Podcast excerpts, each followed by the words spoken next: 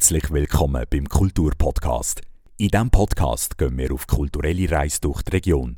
Du lernst spannende Geschichten und Orte aus deiner Heimat kennen. Viel Spaß beim Radio Summer Night Kulturpodcast.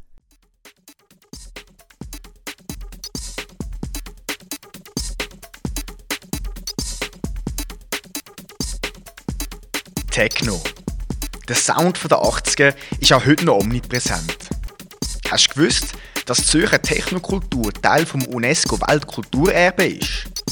Wenn man zurückschaut und versucht zu verstehen, wie der Zürcher und allgemein der Schweizer Techno gewachsen ist, schaut man auf eine Geschichte von der Rebellion, von der Gleichheit und vom Ausbrechen aus den Zwängen unserer Gesellschaft. Der Techno auch eine Fähigkeit hat als Jugendbewegung, und das ist sie nicht nur im Illegalen zu wirken, sondern eben auch ohne Distinktionsmerkmal daherzukommen. Das ist der Romano Zerbini. Er ist Kurator und Direktor der Fotobastei in Zürich. Dort kann aktuell zwei Ausstellungen zum Thema Techno besuchen. Unter dem Motto The Pools of Techno haben er und sein Team versucht, die Kultur greifbar zu machen. Die Ausstellung gibt einen Einblick in verschiedene interessante Aspekte der letzten Jugendbewegung, wie der Techno auch genannt wird. Man lernt, welche elektronischen Innovationen dem Genre zum Durchbruch verholfen haben und wie die Allgemeinheit auf die neuartige Musik reagiert hat. Aber wo der Detroit-Techno kam, ist, hat es wie einen Funken gegeben, dass äh, Leute das Gefühl haben, oh wow, ich bin glaube am Nerv der Zeit, wenn ich das weiterentwickle. Ich habe mit dem Romano Zerbini über Technokultur und die Ausstellung geredet. Ich wollte von ihm wissen, auf welchen Werten Techno gebaut ist und welche Auswirkungen der Mainstream auf die Jugendbewegung hat. Das und noch einiges mehr erfahrt ihr in diesem Podcast. Für euer Mike ist Dalek.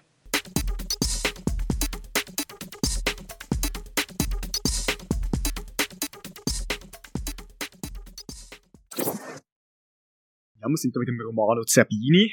Du bist der Kurator von dieser Ausstellung. Sag doch mal, wo sind wir da? Äh, wir sind da im Kreis 5, am Nähe vom Limmerplatz, in der Fotobastei. Und wir haben eine Ausstellung über Techno, beziehungsweise sogar zwei Ausstellungen sind das. Ja, es sind zwei Ausstellungen. Die eine ist vom Goethe-Institut, heißt Techno Worlds die geht so auf die globalen Themen und Zusammenhänge ein, soziokulturell, von der Mode, aber auch Mensch-Maschine, die Sachen. Und im dritten Stock haben wir eine Ausstellung ein bisschen mit dem Schwerpunkt zu Zürich und äh, zur Entstehung vom Techno in Zürich, zur Underground oder Subkultur wohl am ersten. Wie kommen wir auf die Idee, so eine Techno-Ausstellung, zu kuratieren, auszustellen? Ja, es sind, äh, sind pragmatische Gründe. Die eine ist, dass wir ähm, Punk ausgestellt haben vor fünf Jahren. Es ist auf der Hand gelegen, dass wir das nächste Thema angehen. Das ist Techno. Und insofern Techno jetzt auch schon über 30 Jahre existiert, ähm, ist es natürlich spannend, dem Phänomen nachzuspüren, weil es durchdringt doch unsere Gesellschaft in vielen Bereichen. Ja, du hast gesagt, man hat auch den Anfang versucht, mal fassbar zu machen, erklären. Wo kommt Techno her? Wie ist Techno entstanden? Also Techno ist sicher nicht möglich ohne eine Entwicklung bei den technischen Geräten. Äh, da hat es äh, auf dem Markt plötzlich günstige Geräte gegeben. Früher sind die Geräte äh, Deep Purple, Genesis, Pink Floyd vorbehalten gewesen, haben 50, 60.000 Franken gekostet, damit man digital arbeiten können Und dann ist Mitte 80er Jahre ist das Roland 808 auf den Markt gekommen für 460 Dollar. Und äh, damit haben ganz viele Menschen können anfangen digital zu arbeiten. Eigentlich sind die Geräte gedacht zum Imitieren von einem Orchester, aber äh, man hat dann schnell gemerkt, man kann mit denen ganz andere Sachen machen. Also das ist mal Grundvoraussetzung. Und das Zweite, die offizielle Geschichte, ähm, geht auf Detroit zurück. Äh, dort äh, haben äh, Menschen und Mike Banks, äh, Jeff Mills angefangen auf diesen Geräten zu spielen, haben äh, in dem Detroit, wo oben runtergekommen ist, die Leute eine Nacht können von der Straße holen. Ähm, es hat eine neue schwarze Musik gegeben, äh, eine Identität. Man hat auch die Geräusche aus den Autofabriken von Detroit hat man quasi aufgenommen und in die, in die Tracks überführt. Und dann anfangs Ende der 80er Jahre, Anfangs 90er Jahre hat der Tresor in Berlin, also die, die bekannte Diskothek, die auf Europa geholt Und dann ist etwas hier passiert, eben es sind schon viele auch dran an diesen technischen Geräten, aber wo der Detroit-Techno kam, ist, hat es wie einen Funken gegeben, dass äh, Leute das Gefühl haben, oh wow, ich bin glaube am Nerv der Zeit, wenn ich das weiterentwickle. Und dann ist Techno als solche in Europa gewesen und es hat dann angefangen mit verschiedenen Zentren, Frankfurt, Zürich, sicher auch, eben Berlin, auch unterschiedliche Ausprägungen zu geben. Wenn man jetzt auf Zürich gerade anzoomt zu dieser Zeit, wie hat die Szene ausgesehen? Also, wie kann man die Szene beschreiben? Ich glaube, man muss wissen, ähm, in Zürich Mitte 80er Jahre, ähm, nach der 12 ist alles zu. Man hat ein Tanzverbot gehabt, die Polizei ist am Freitag vorbeigekommen, wenn man Musik gelost hat. Es ist grau und depressiv gewesen. Ähm, man hat auch eine Heroinszene gehabt. Es war wirklich eine dunkle Zeit sehr depressiv gewesen. Und in der Hausbesetzer-Szene, wo sehr stark war damals, auch die ehemaligen Aktivistinnen der 80er Jahre, ist der Techno mit der Zeit, auch in der Punk-Szene, auf, auf, auf, äh, auf fruchtbaren Boden gefallen und hat echt Farbe gebracht, weil der Techno auch Fähigkeit hat als Jugendbewegung, und das ist sie nicht nur im Illegalen zu wirken, sondern eben auch ohne Distinktionsmerkmal daherzukommen. Das heißt, es ist gleich, wir haben wirklich alle zusammen getanzt, ob es ein CEO war von einer Firma, ob es eine Bankangestellte war, der Punk, der Gothic, äh, ähm, Hetty, Schwule, es hat, es haben alle miteinander getanzt, vereint in dem Wunsch, eine Nacht lang Zeit zu vergessen, aus der gesellschaftlichen Zusammenhang auszutreten, aber auch am nächsten Tag dann wieder seine Sachen anzugehen. Du sprichst da sicher die Gemeinschaft, das Gemeinschaftsgefühl an. Was gibt's noch für andere Werte, die ja damals die Szene prägt hat oder zu dem gemacht hat, wo sie war? Also, ähm, Berliner äh, Love Parade hat mit dem äh, Slogan Friede, Freude, Eierkuchen gestartet. Äh, dann hat damals eine politische Veranstalter müssen deklarieren, mit Bewilligung bekommen hat. Es ist ganz klar eben auch durch das Fehlen von den Distinktionsmerkmalen ist das immer auch um Freiheit, um Toleranz, um Liebe gegangen. Und ähm, muss sich vergegenwärtigen, wo der Techno in Europa Fuß gefasst hat, haben wir gerade Wende hinter uns gehabt, also all die, die den Kalten Krieg erlebt haben, ähm, das auch als dunkles Zeitalter sicher noch in Erinnerung haben. Äh, die haben auch einen Moment erlebt in ihrer Biografie, wo sie das Gefühl haben, eine bessere Welt ist möglich. Und das hat sich alles miteinander vereint zu dem einzigartigen Lebensgefühl von den 90er Jahren und dem Techno der 90er Jahre. Zu dieser Zeit hat es schon Clubs gegeben, oder sind das noch mehr illegale Raves gewesen? Wie, wie, hat, man, wie hat man da abgefeiert? Also man muss sich vorstellen, dass man ähm, in der Anfangszeit vor allem mit den besetzten Häusern gefeiert hat. Man hat äh, in Zürich auch viele Industriebrachen gehabt. Man ist von Ort zu Ort eigentlich zügelt, auch unter dem freien Himmel. So hat man sich äh, temporäre autonome Zonen eigentlich bastelt. Das ist so lange gut gegangen, bis äh, die Anzahl von Raves äh, nicht überhand genommen haben oder die Szene hat in die Öffentlichkeit treten. Und das ist dann natürlich äh, passiert so ums 92 herum, wo die Street Parade zuerst mal stattgefunden hat und äh, typischerweise zwei Jahre später hat die Polizei oder beziehungsweise die Stadt das wollen verbieten, ist aber schon zu spät mit Repressionsmaßnahmen, weil das ist schon eine Bewegung gewesen, die man nicht mehr können stoppen. Also würdest du sagen, ist es ein Wendepunkt gewesen? Ja, ein Wendepunkt ist sicher gewesen. Es hat äh, die Stadt äh, auf jeden Fall verändert. Äh, Im 96 ist auch das Wirtepatent äh, äh, weggefallen. Vielleicht muss ich sagen, man hat auch illegale Bars viel gefeiert. Das war wirklich der Anfang gewesen. Und äh, es hat natürlich auch die Individuen verändert. Dort gehört auch die Erfahrung von dem Drogenkonsum, von Ecstasy dazu, wo eine sehr leichte, helle Drogen ist, nachdem wir äh, noch bis im 94 eine offene Drogenszene gehabt in Zürich äh, wo die Leute, äh, man kann es nicht anders sagen, einfach krepiert sind auf der Straße. Ähm, ja. Etwas äh, vielleicht zu den Clubs. Clubs, äh, die ersten Orte, wo regelmäßig ähm, äh, Partys stattgefunden haben, sind am Anfang illegal gewesen. Dort hat die Polizei dann äh, interveniert, man hat die Bewilligung holen, das ist zum Teil schwierig gewesen, man hat, man hat die Übung müssen abbrechen. Die ersten kommerziellen äh, Clubs, ähm, ums Grodonia oder, oder auch ums Rohstofflager, die sind dann erst Ende, ab, ab 97 eigentlich auf den Plan gekommen gesagt, dann ist auch die Street Parade ist entstanden, eben vielleicht die ersten Clubs, wenn sie die schwer haben. Ähm, kann man sagen, ist Zürich zu der Zeit eine Techno-Hochburg in Europa, vielleicht sogar weltweit? Weltweit weiss ich nicht. Es ist in Europa sicher einer von der Orte gewesen, der sehr spannend war. Äh, das sicher auch aufgrund von der schwulen Szene.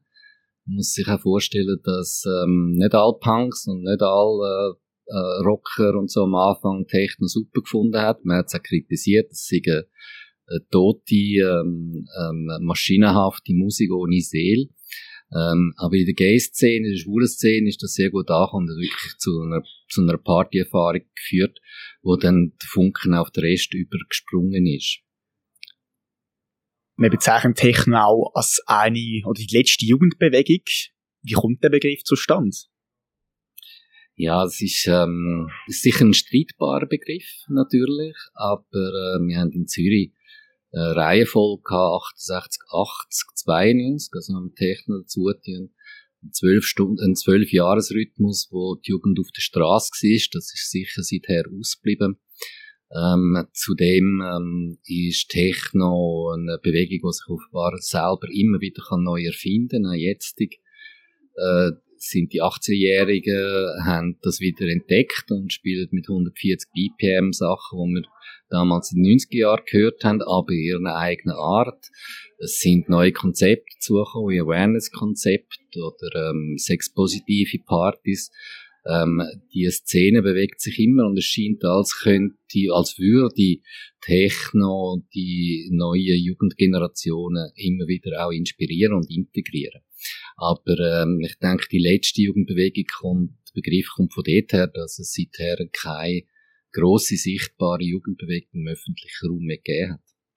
Wenn man vielleicht das Techno heute anschaut, sieht man auch, dass vielleicht auch in anderen Genres den Techno wiederfindet. Sagen wir jetzt im Pop, im Hip-Hop. Ich würde sagen, ist das irgendwie eine Vermainstreamisierung vom Techno?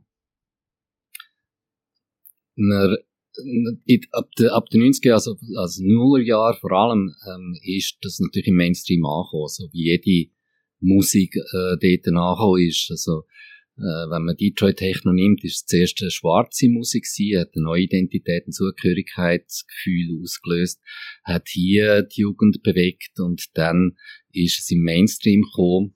Und natürlich, dort spielen die Genres, haben keine scharfe Linie, da wird gegenseitig abkupfert, um Geld zu machen.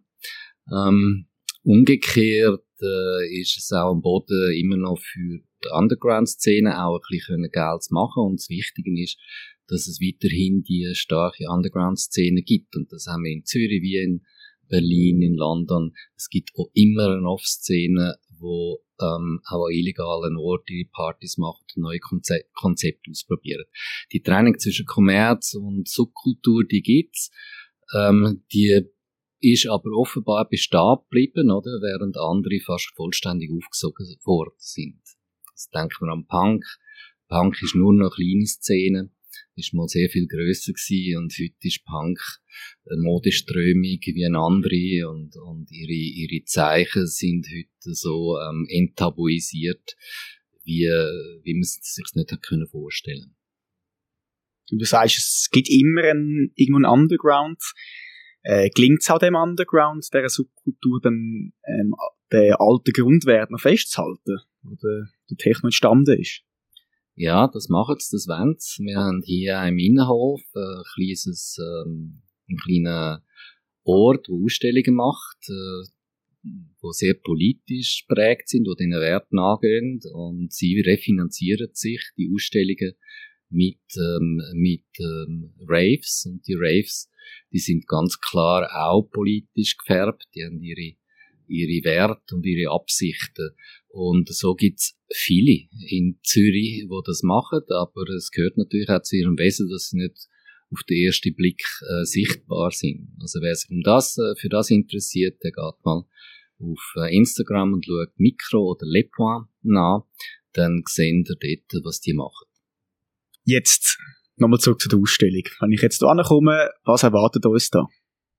Also im zweiten Stock eben die internationale Ausstellung vom Goethe-Institut. Das ist eine eher diskursive Ausstellung, die vielleicht ein bisschen widerspenstig ist. Äh, man, äh, man ist fast ein bisschen gezwungen, auch die Texte zu lesen, was es dazu gibt. Dort werden die grossen Themen ähm, thematisiert, also sozio soziokulturelle Themen, aber ökonomische Themen, eben von der Vermarktung auch, oder von der Ausbeutung, also wie eine schwarze Musik eben äh, appropriiert worden ist und äh, zum Geschäft gemacht worden ist. Es, ähm, es ist aber auch, gibt aber auch einen Teil, der auf, auf das Leben von einem Raver in England eingeht. Eine Szene, die niedergeknüppelt worden ist unter der Thatcher-Ära, die für Familie und Law and Order eingetreten ist und zu Tribal Spy geführt hat, also zu der Bewegung, die seither umherzieht auf Kontinentaleuropa und überall grosse Feste macht. Im dritten Stock in Zürich, da spüren wir, sagen wir mal, die Herkunft äh, vom Techno aus dem Punk nach, also viel Do-it-yourself einerseits. Wir gehen auf die Orte ein, besetzte Häuser, illegale Bars, ähm, Industriehallen.